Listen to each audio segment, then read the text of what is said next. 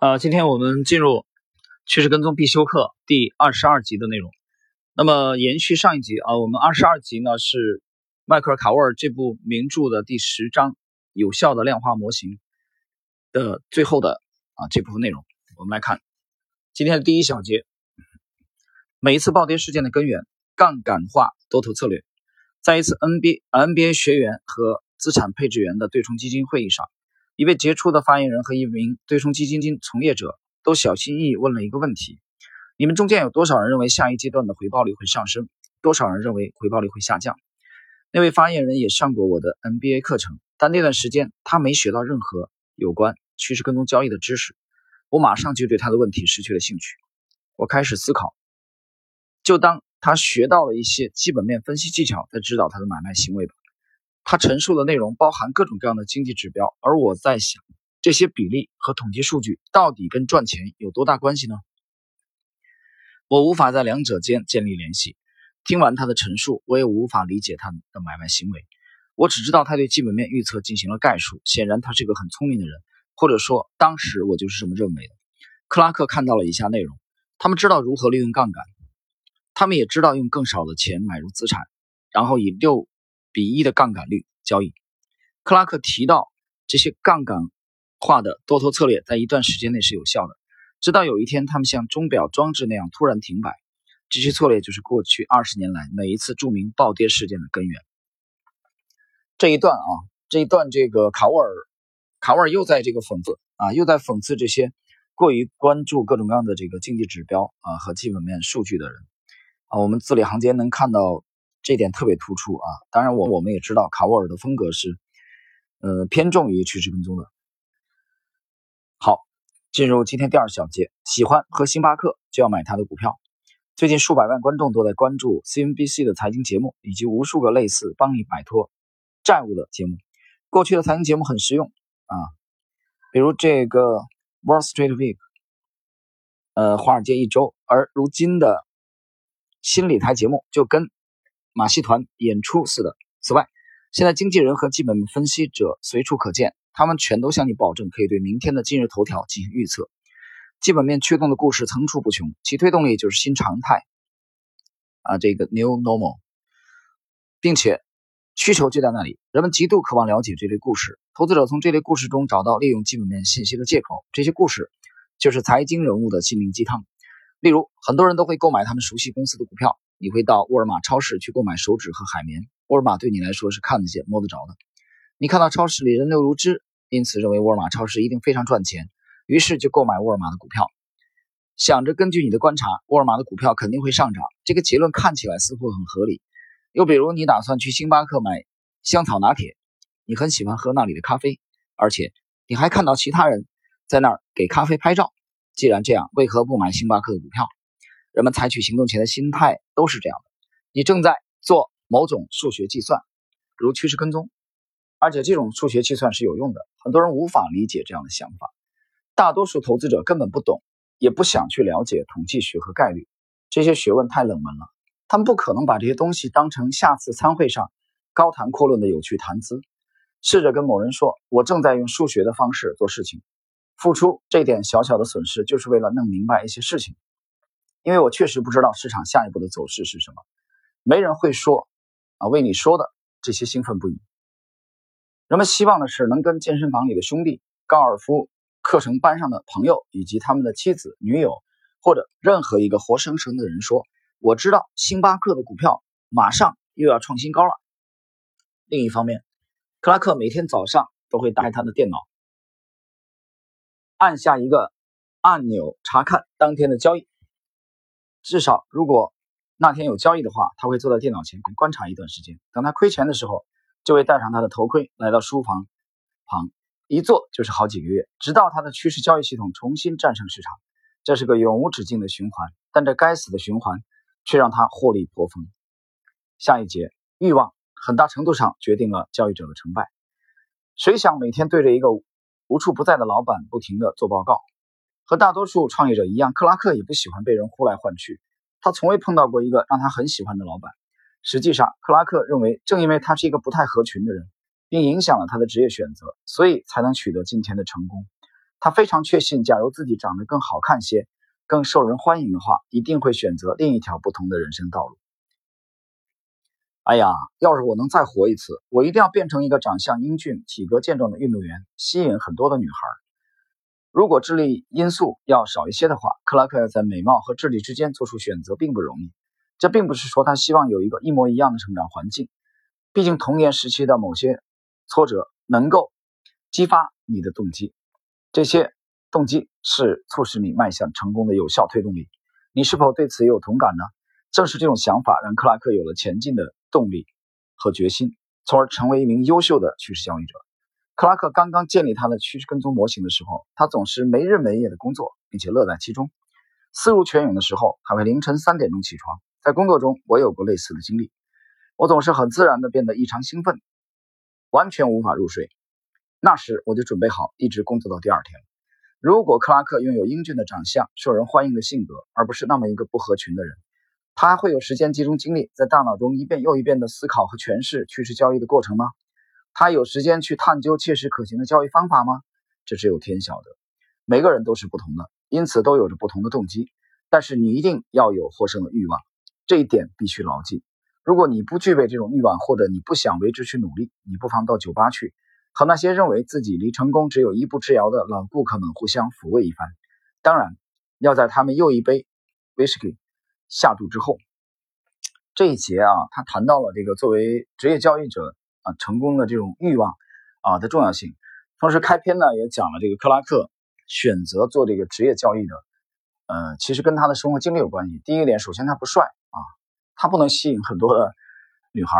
呃，他另外他也是一个比较喜欢安静、不太合群的人，所以这个他讲影响了他的职业选择。其实你看这个，其实做职业交易的很多人其实身上都有这样的标签，呃，就是他们比较更喜欢与这个。喧闹相比啊，他们更喜欢安静啊，这是一点。其实之前的标签我也总结一个，就是呃，个性比较自由啊，天马行空，不喜欢受约束。刚才讲了，克拉克不喜欢被老板呼来唤去啊，这样的人在体制里边怎么活？活不了的啊，这样的人在体制里边大概只能活一周啊，就被干掉了。我们来看这个本章啊，最后的一个小节：打破常规，远离羊群。市场中的人就像羊群一样移动，就像排着长队的小驴鼠，这一点从来没有变过。或许采用一些手段可以让他们的观念发生变化，但人的本性很难改变。所以，如果你想成功，想做成某件与众不同的事情，你就要解放思想，打破常规。你要用批判的眼光看待事物，问自己有什么不同？我能做些什么？我怎样才能解决这个问题？啊，我举个例子啊，他说打破常规，远离羊羊群啊，我就以这个今天啊，今天周五。沪深股市的交易啊为例，比如今天沪指反弹，对吧？我们看家里的股票表现不错啊，银行股应该也可以。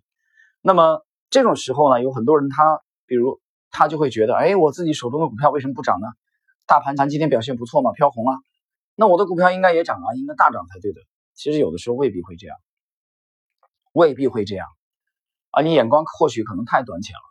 就是我们就这一个交易日而言，二零一九年的。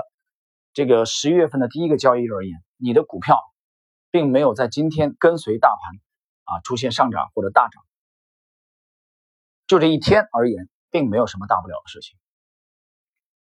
但是，如果随后啊往后这个阶段大盘阶段性回暖的情况下，你的股票一直都没有表现，那就有问题了。大家听懂没有？就是这一节的内容说要打破常规，远离羊群。他说：“这个驴鼠，这关于这一点，其实巴菲特和芒格有个非常精似的、精彩的这种论述啊。就这些这些集体性的动物啊，它没脑子的，它需要抱团取暖，它必须要跟这个集体群众在一起，它才能活下去啊。你让它离群所居，它一天都活不了啊，它可能一天它都要过不下去了，要自杀了。那这样的人，他没有思想，那吃完了饭，他得找人聊天啊，他得找人啊去这个。”打牌打麻将啊，要找人去这个喝茶，他必须要跟人群在一起才能生存的下去。那这一点其实散户身上也有这个特征啊，他们需要倾诉啊，需要这个聚集在一起。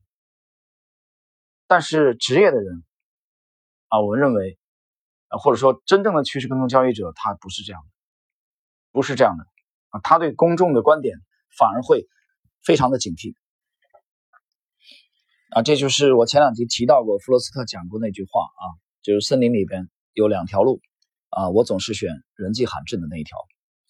我解释了这一点，绝对不是为了保持什么个性，不是为了保持个性。我再说一遍，在交易这个行业当中，玩个性是没有用的。没有人会看你的个性，客户只看他账户里的市值的变化。啊，当然，那么你有没有个性不重要啊。你从一个相对固定的时间段啊，当然趋势跟踪来说需要一个相对长一些的时间段。那么你的市值啊，在逐渐的在增长，这是客户最需要的。你有没有个性？对客户来说，他根本就不关心。那么，选择人迹罕至的这条路，其实指的就是打破常规，远离散户的这种交易模式。我们继续来看啊，本章最后的内容，将各种技巧结合起来运用，是克拉克成功的关键。在他心目中，开发系统程序的能力是最为重要的。把自己的想法告诉别人，然后让他们编入交易系统，这对他是没有用的。他必须亲力亲为才行，这就是他的信心所在。每名趋势交易者都像克拉克这样吗？并不是这样，只有克拉克如此。你要从不同的角度看待趋势交易，这并不是一种普通的视角，最终要归结于创业的心态。最近我跟朋友说，这几年里我读到的最好的书都与交易无关，如塞斯·高汀的《做不可替代的人》。在该书写成之前，迈克尔·克拉克一直过着。高听书中所写的生活啊，很有意思啊。他说他读到的最有用的书啊，跟交易没有关系啊。我其实深有同感这一点。那么到此这个内容第十章的内容，已经结束了，这一点其实我们下围棋的时候有句话就是功夫在棋外，就你的围棋的水平提高到一定程度以后，你会出现瓶颈啊，你就很难再进一步。我觉得可能绘画啊这种艺术类的都会遇到这个问题，包括武术。这个时候有有时候有一天你的顿悟啊，可能这个灵感来源于，呃，这个生活中的其他的事情，啊，它可能是跟你的想急于提高的交易没有关系的，你想提高武术水平跟武术没有关系的，啊，或许是一句唐诗，啊，或或许是啊一篇散文，等等等等，啊，或许是别人的一句话，啊，我讲了那一年，啊，那年冬天，冬天回家来，然后在在这个烤火。啊，冬天，这个鄂西这个地区啊，接近四川还是挺冷的。那么，那么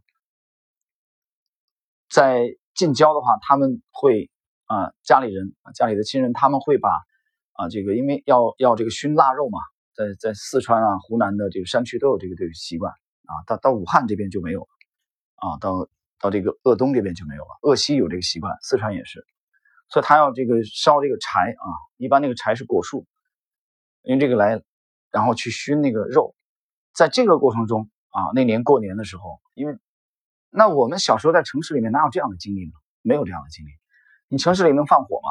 对，不能随便放火。所以在生这个火的过程中，有时候你没有经验的话，这个火很容易灭掉。啊，就在这个沟通的过程中，当地的一个一个啊一个一个朋友啊，在火龙里边在生火的这个过程中，那天他讲了啊两句话。对我非常有启发。这个不单是两句话的问题，而且是他这个动作啊，把这个呃铁钳子拿过来，加了这个木柴，告诉我火怎么样才能旺一点啊。这个对我非常有启发。我当时那个感觉真的像触电一样的，因为你其实脑子里一直在琢磨这个事儿啊，一直在想着交易这个事儿。那么你其实看到了很多的事情，听到很多的话语，你读到了很多的文章，你都会这个不自觉的、下意识的把它跟你的交易相结合。我不知道，呃，这个收听节目的你是不是这样的？好了，朋友们，今天呢，我们这一集的第十集的内容啊，就到这里了。在呃二十二集啊，抱歉，就第十章，我们在第二十从二十三集开始，我们进入本书的第十一章啊。这个随时间关系啊，这书这本书其实我们也解读到了啊临近尾声的位置了。第十一章，第十一章的题目是决策。制胜，他介绍的是查尔斯·福克纳。这个查尔斯·福克纳，我们在之前这个趋势跟踪的里面有过介绍啊，这又是一位顶尖的大师。好了啊，让我们在第二十三集啊跟大家再交流。